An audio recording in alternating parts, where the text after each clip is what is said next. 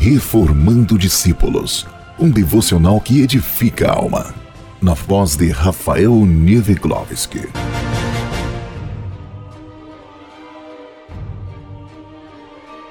Sabe, filho, quero falar com você. Olá, meus queridos irmãos. Hoje iremos compartilhar o episódio 6 da série Uma Casa Edificada sobre a Rocha. Estamos na etapa 2 da construção da nossa casa espiritual e hoje vamos tratar de um assunto extremamente importante na vida do crente: a Igreja Bíblica. Leia comigo em Atos, capítulo 2, versículos 42 ao 47. E perseveravam na doutrina dos apóstolos, e na comunhão, e no partir do pão, e nas orações. Em cada alma havia temor, e muitas maravilhas e sinais se faziam pelos apóstolos. Todos os que criam estavam juntos e tinham tudo em comum Vendiam suas propriedades e fazendas e repartiam com todos, segundo cada um tinha necessidade.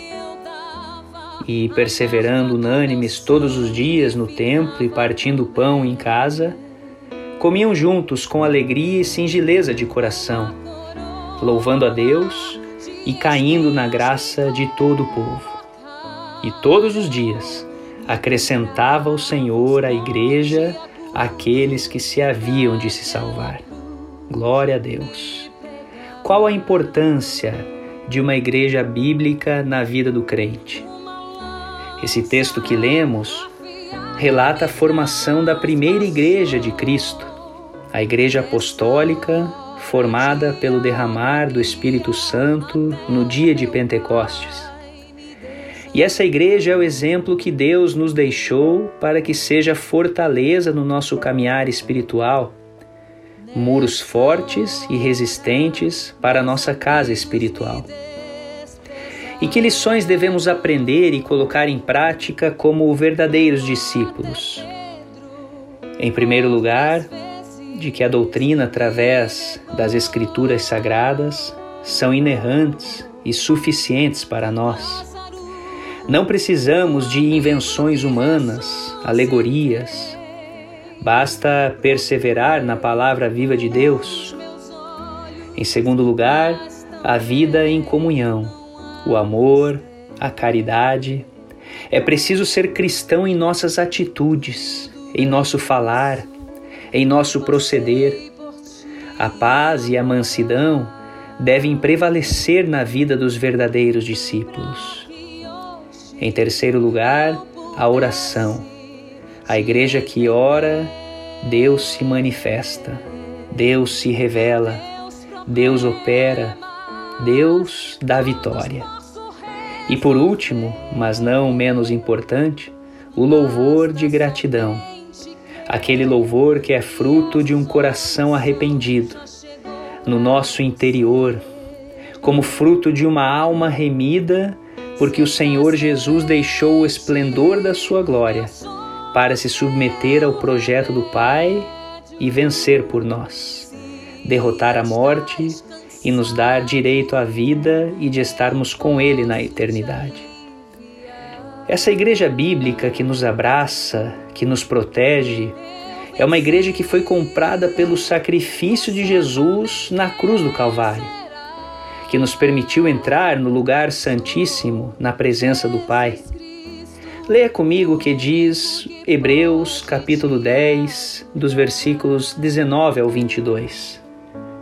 Tendo, pois, irmãos, ousadia para entrar no santuário, pelo sangue de Jesus, pelo novo e vivo caminho que ele nos consagrou, pelo véu, isso é, pela sua carne e tendo um grande sacerdote sobre a casa de Deus, cheguemo-nos com verdadeiro coração, com inteira certeza de fé, tendo o coração purificado da má consciência e o corpo lavado com água limpa. O Espírito Santo que está sobre a igreja bíblica é quem nos enche dessa ousadia. que faz com que nada seja maior ou mais importante nessa vida do que fazer parte dessa igreja, desse corpo comandado por Jesus Cristo. Em Efésios capítulo 4, versículo 16, a palavra de Deus nos diz: do qual o corpo, bem ajustado e ligado pelo auxílio de todas as juntas, segundo a justa operação de cada parte, faz o aumento do corpo para sua edificação em amor. Corpo bem ajustado significa que todo servo deve entender a sua posição na obra do Senhor. Deve obedecer ao ensino das Escrituras, sabendo sua função no corpo, e fazê-la com dedicação, humildade, amor, estando preparado em santificação para ser usado em harmonia com os demais membros. Estar ligado em todas as juntas é a comunhão necessária em todos os aspectos. Devemos estar unidos com o mesmo propósito de crescermos na graça, precisamos crescer uniformemente para a sua edificação em amor, porque Jesus é a expressão do amor de Deus como diz Hebreus, capítulo 1, versículos 3 e 4. A obra de Deus, como corpo de Cristo, procura atingir a plenitude desse amor, a perfeição, a estatura de varão perfeito, o nosso Senhor Jesus. Em 1 Pedro, capítulo 2, versículo 5, a palavra do Senhor nos diz: Vós também, como pedras vivas, sois edificados, casa espiritual e sacerdócio santo, para oferecerdes sacrifícios espirituais agradáveis a Deus por Jesus Cristo. Também no versículo 9 da primeira epístola de Pedro, no capítulo 2, a palavra nos diz: Mas vós sois geração eleita, sacerdócio real, nação santa, povo adquirido para que anuncieis as virtudes daquele que vos chamou das trevas para a sua maravilhosa luz. O acesso ao Pai em nome de Jesus, vamos ver na experiência daquele momento no meio da igreja primitiva descrito no capítulo 12 de Atos. Foi nesse nome que, quando Pedro estava na prisão, a igreja fazia contínua oração por ele, a Deus, e a oração foi respondida através do envio de um anjo de Deus para livrar a Pedro. A igreja exerceu seu sacerdócio intercedendo por Pedro, mas intercedendo ao Pai em nome de Jesus. Foi também nesse nome que um homem ao lado de Jesus na cruz do Calvário, quando de repente aquele homem ouviu uma expressão de Jesus se dirigindo ao Pai: Pai, perdoa-lhes, porque não sabem o que fazem. Naquele instante ele sentiu a necessidade de chegar a este Pai que perdoa, um Pai que não condena. E ele vai a este Pai através de Jesus, chamando-o de Senhor. Senhor, lembra-te de mim quando entrares no teu reino. Ele não disse no reino do Pai, mas ele disse no teu reino, porque Jesus é aquele que nos conduz à presença do Pai, é o único mediador entre o homem e o Pai. E a resposta de Jesus: Na verdade te digo, hoje estarás comigo no paraíso. Interessante, meus irmãos, que vai ser exatamente na cruz do Gólgota que, quando Jesus vai ali render o seu espírito ao Pai e diz: Pai, em tuas mãos entrego o meu espírito. E quando diz tudo está consumado, Naquele momento se abre acesso ao lugar onde ali até então as pessoas tentavam ter acesso através do véu do templo. Mas quando Jesus entrega sua vida, naquele momento o véu se rasgou dentro de Jerusalém, porque agora o verdadeiro templo para a presença do Pai é através do Senhor Jesus. Naquele instante se cumpre a expressão profética quando Davi diz no Salmo 24, versículos 7 e 8: Levantai, ó portas, as vossas cabeças. Levantai-vos, ó entradas eternas, e entrará o Rei da Glória. Quem é esse Rei da Glória? O Senhor forte e poderoso, o Senhor poderoso na guerra. Naquele instante, Jesus entra na glória do Pai, como aquele que venceu o pecado. Ele leva consigo toda a condenação que havia sobre nós e abre um novo e vivo caminho para que hoje eu e você possamos entrar na presença do Pai em nome de Jesus, não mais como pecadores condenados, mas como reis e sacerdotes, como diz Apocalipse, capítulo 1, versículos 5 e 6. Aquele que nos ama e em seu sangue nos lavou dos nossos pecados e nos fez reis e sacerdotes para Deus e seu Pai. A Ele glória e poder para todos sempre. Mas o Salmo 24, nos versículos 9 e 10, ainda reserva uma outra profecia que ainda não se cumpriu.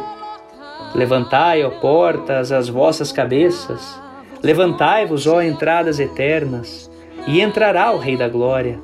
Quem é este Rei da Glória? O Senhor dos Exércitos, ele é o Rei da Glória.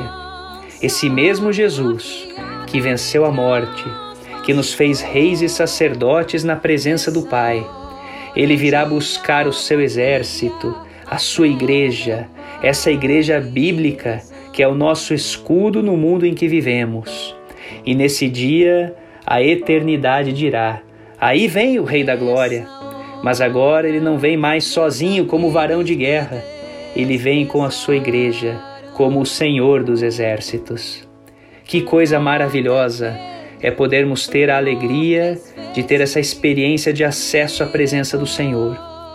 Esse entendimento que o Senhor tem concedido nessa hora à sua igreja, que eu, você, podemos chegar ao Pai em nome do Senhor Jesus, o nosso Salvador, não através de objetos adquiridos pelas mãos dos homens, não através de interposição humana, mas em nome de Jesus, aquele que é poderoso para conduzir nossa oração ao Pai. Assim então, fica evidente o desejo do coração de Deus é que você possa fechar seus olhos, abrir seu coração e orar, colocar sua vida diante de Deus e orar a Ele em nome de Jesus, e a sua oração será atendida. O nome de Jesus está à disposição de todos, está à sua disposição para que você receba a bênção do Pai. Oremos, Pai misericordioso, ajuda-me a caminhar como rei e sacerdote, a viver conforme as Escrituras sagradas, a compartilhar a comunhão entre irmãos nessa igreja bíblica que nos foi concedida pelo sacrifício de Jesus, a buscar Sua face nas orações, a dar glórias a Ti diariamente com louvores de adoração e gratidão.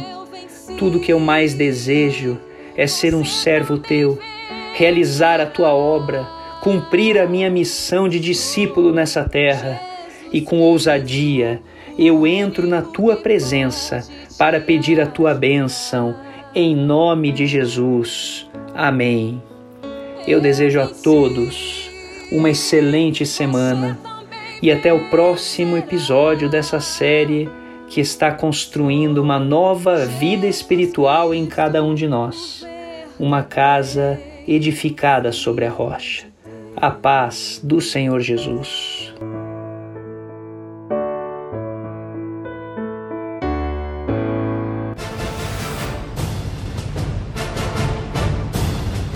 Você participou do devocional Reformando Discípulos uma forma simples de conhecer a palavra de Deus.